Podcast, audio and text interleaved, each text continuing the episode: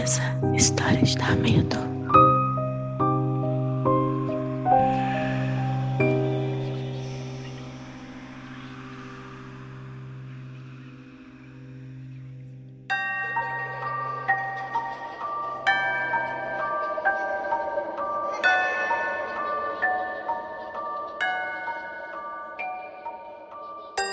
Oi, gente, cheguei, cheguei para um luz acesa. E hoje eu vou contar para vocês a história da Miriam. A Miriam, ela é uma salva-vidas. Então ela socorre aí é, muitas pessoas afogadas. Na maioria das vezes tem êxito, né? Ela e a equipe dela. E algumas vezes, infelizmente, não. A gente vai falar aqui de uma das vezes onde esse socorro não chegou a tempo. Então vamos lá, vamos de história.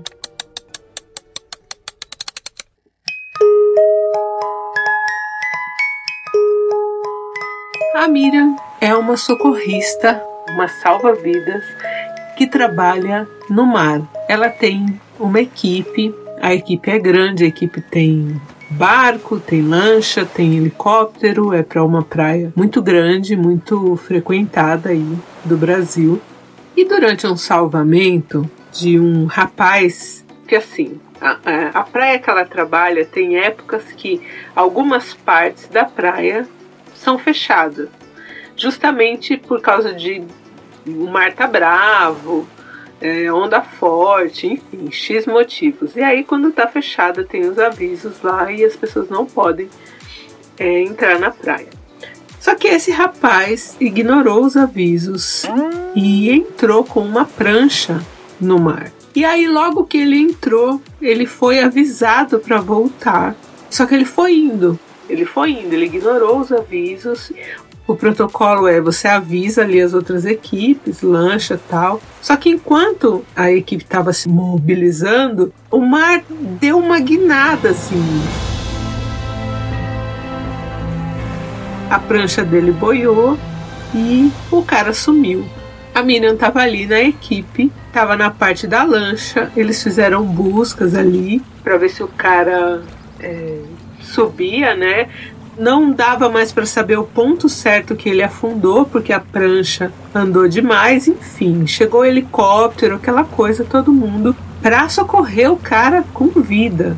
Foi se executado todo o protocolo de salvamento que dava para fazer naquelas condições. O rapaz não foi encontrado, a prancha dele foi recolhida, porque é uma evidência, né? Enfim. E eles voltaram ali. O helicóptero ficou rodando ainda mais um tempo tal, e depois quando encerrou ali, que deu uma escurecida, eles voltaram ali para a margem, para a areia. E aí a Miriam voltou para o seu posto porque ela tinha que fazer ali o relatório. Ela que assinaria o relatório e teriam ali, né, nos próximos dias, outros procedimentos para seguir. O posto de salvamento é ali na praia, né? Então você tem uma visão mais do alto da praia. E assim que a Miriam estava fazendo o relatório, a Miriam viu o rapaz que tinha entrado, né, com a prancha saindo do mar, andando. E ela largou ali o que ela estava escrevendo, né, e começou a gritar para os companheiros dela: "Ela, ele tá saindo, ele tá saindo do mar, ele conseguiu!" Assim, toda feliz. E aí os caras olhavam e ninguém via esse rapaz saindo do mar. E eles falavam: Onde, Mira? Onde? Onde que ele tá? tá? E ela apontava ali, ali, ali, mas não tinha nada. E aí a Miriam, depois de muito apontar e ninguém achar nada e, e ver que todo mundo tava olhando para ela estranho, ela falou: Não sei, acho que eu tive uma visão, não sei, acho que eu vi, vi o cara tal. E aí, eles são em duplas, né? A dupla dela ali falou: Olha, é, eu acho que você ficou muito impressionada, tal, né? Você quer que eu termine o relatório e eu passo para você assinar sem problema, tal. E aí ele pegou o relatório para fazer e a Miriam, disfarçadamente, foi olhar ali pela praia e realmente não tinha ninguém. Quando ela estava voltando pro posto, ela sentiu atrás dela. Sabe quando você sente que tem alguém andando muito perto atrás de você? E quando ela virou, era o rapaz, ele estava todo molhado, muito pálido, com uma cara muito assustada, olhando para Miriam. E aí a Miriam gritou de novo: Gente, gente, ele tá aqui. Os caras saíram correndo, era só a Miriam olhando para o nada. Como era um, um afogamento, né? O chefe ali daquela equipe chegou e presenciou esse final, né? Aí ele falou: ai, Miriam. Né, lamento, né? A gente às vezes perde mesmo alguma pessoa. Acho que é melhor você ir para casa. Seu plantão já tá acabando mesmo, pode ir um pouco antes, tal. A gente termina aqui, eu mesmo assino o relatório.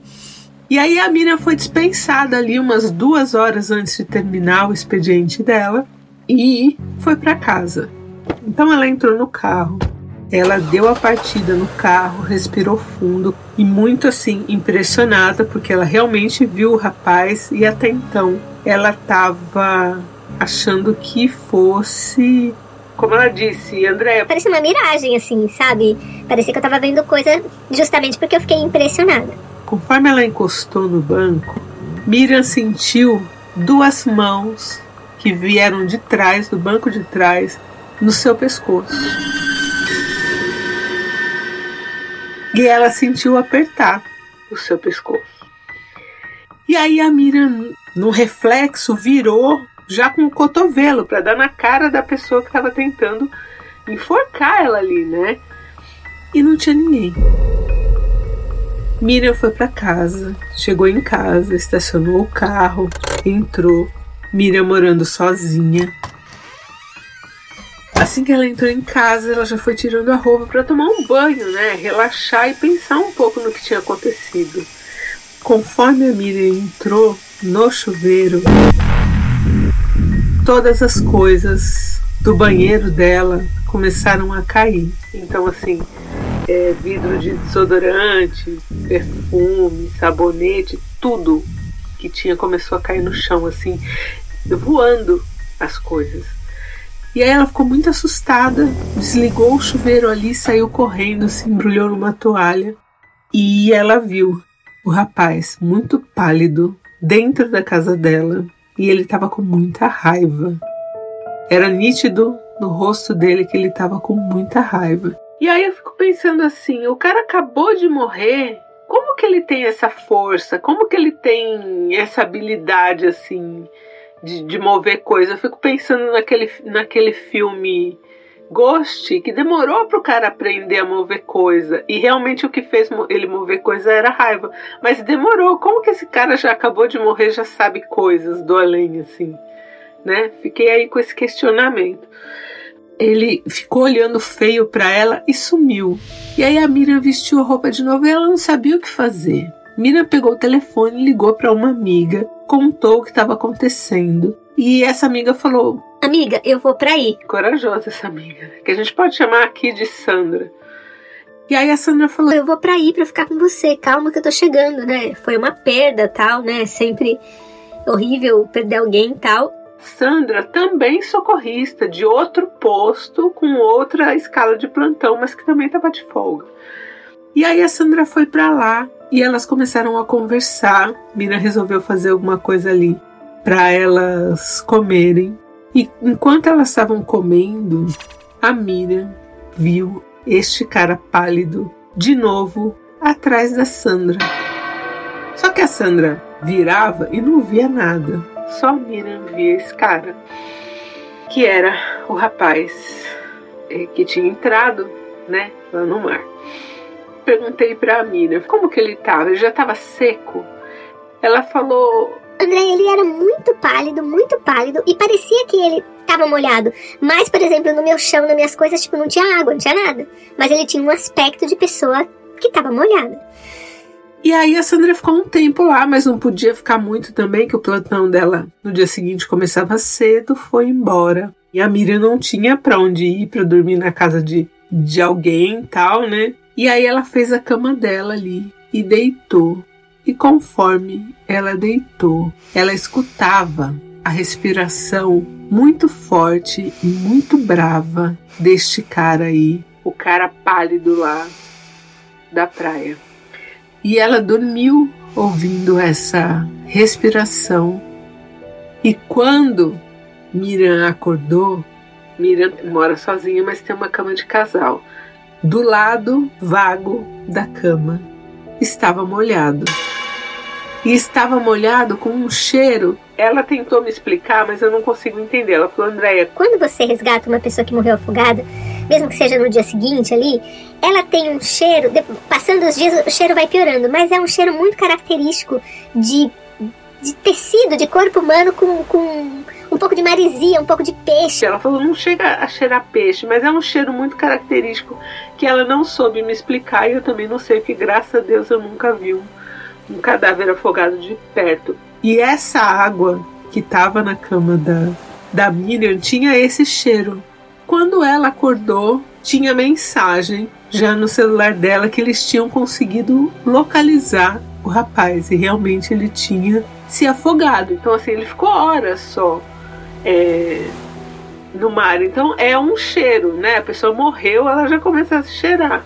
Mas é, é, é, era esse cheiro, tipo de começo de morte, a Miriam falou, e não um cheiro já de dias, né? De morte, que estava na cama dela. E aí localizou o rapaz, a Miriam não precisaria dali para frente tomar nenhuma atitude porque o relatório tinha sido feito. Quem só resgata corpos é o corpo de bombeiros. Então já estava com o corpo de bombeiros, aí vai para o IML, é outro trâmite. A Miriam não precisaria participar de nada disso, só que ela resolveu ir ao IML para ver o corpo. E ela foi e lá Assim, o pessoal já se conhece, né? Todo mundo se conhece. Ela falou que era um resgate dela tal. E aí a Miriam viu o corpo do cara. E o corpo do cara tava lá. E ele não tava com a Miriam.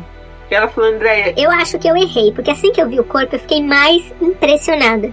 E eu saí abalada do IML. E conforme eu saí abalada do IML, esse cara voltou a me seguir e ele tava mais agressivo. Parece que agora ele tinha mais acesso a mim, assim, eu conseguia sentir esse cheiro nele e eu conseguia sentir a raiva dele. Aqui a gente pensa, Mina, você procurou alguém, você procurou ajuda, você procurou alguma coisa? Ela falou, Andréia, não, eu não tinha quem procurar, eu não podia ficar falando que eu tava vendo esse cara, que todo mundo já tava me achando estranha, iam me achar uma louca. Acredite, se quiser, a Miriam conviveu com este rapaz quase oito dias. Depois ali do sétimo ou oitavo dia, que ela não lembra bem, ele sumiu e nunca mais apareceu. Mas nesses dias que ele passou com ela, ela viu ele apodrecendo dia a dia, sempre muito pálido, só que o cheiro foi mudando. E aí a Miriam, na cabeça dela, porque ela não foi checar mais nada, ela acha que ele sumiu depois da missa de sétimo dia. Será que tem a ver? Será que porque ela falou: André, a única coisa que na minha cabeça faz sentido, porque eu rezava todo dia, ele não ia embora. E ele derrubou muita coisa dentro da casa da Mira, ele aparecia, ele assustava a Mira e o cheiro da casa dela falou, Andréia. Era uma época meio de frio, mas eu tinha que deixar tudo aberto. Tinha que dormir com aquele vento, porque a minha casa tava cheirando podre. Podre. E às vezes na minha cama tinha água. E aí, só depois de sete ou oito dias da data que ela foi no IML, né? Ele sumiu, desapareceu, nunca mais apareceu. A Mira é salva-vidas até hoje nesse mesmo grupo. E ela já perdeu outras pessoas, porque infelizmente, principalmente, né? Ela pediu até para eu dar um alerta aqui: final de ano, carnaval, épocas que tem festas e às vezes as pessoas bebem e entram no mar tal, né? Então é complicado. E nunca aconteceu isso. Só aconteceu com esse cara aí que entrou com a prancha. E aí a Miriam pergunta: Por que será que ele tava com raiva de mim? Por que, que ele direcionou isso pra Miriam? Ela era responsável realmente por aquela equipe que estava naquela hora, né? Por aquele resgate. Então será que era isso? Mas como ele sabia que ela era responsável, né? Ele não sabia. Então, por que, que ele grudou na mira?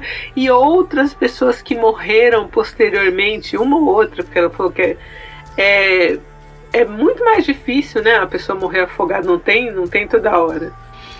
Por que, que nenhuma outra pessoa foi assim e grudou nela? Só ele.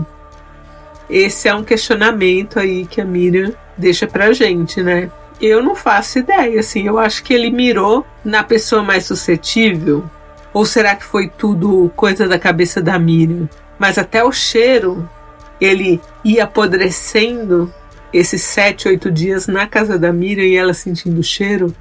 Assustador, né? E ele todo pálido, todo saído do mar, todo molhado, podre. Ah, não dá pra mim não, Deus me livre. Oi, meu nome é Priscila, falo do Espírito Santo, tô aqui escutando a história e eu tava o tempo todo, credo, Deus me livre, credo, Deus me livre, coitada da Miriam, até começar a rir com a Deia, fazendo a comparação do, do morto com o, o morto do Ghost, gente. O morto do Ghost demorou para aprender a movimentar os objetos, como que esse cara aprendeu tão rápido? Oh meu Deus, Deia sendo Deia. Obrigado por essa história e sinto muito, Miriam, por você ter passado por essa assombração toda. Um beijo. Olá, não inviabilizers, aqui é a Paula de São Paulo. Oi, Ideia. Oi, Miriam. Acabei de ouvir sua história, uma história muito tensa. É, esse espírito, infelizmente, morreu dessa forma trágica, pela imprudência dele mesmo. Você tentou com a sua equipe salvá-lo, mas infelizmente não deu certo. É muito difícil para um espírito que morre de uma forma tão trágica aceitar a passagem. Acredito que quanto mais raiva ele ficava, mais ele se apegava a você, tentava te assustar, enfim. Acredito que ele já tenha ido aí para um lugarzinho melhor, tenha aceitado o que aconteceu com ele e que você esteja bem. Um grande beijo. Então é isso, gente. Um beijo Deus me livre. Comentem lá no nosso grupo do Telegram. E eu volto em breve. Quer a sua história contada aqui? Escreva para nãoenviabilize.gmail.com Luz Acesa é mais um quadro do canal Não Enviabilize.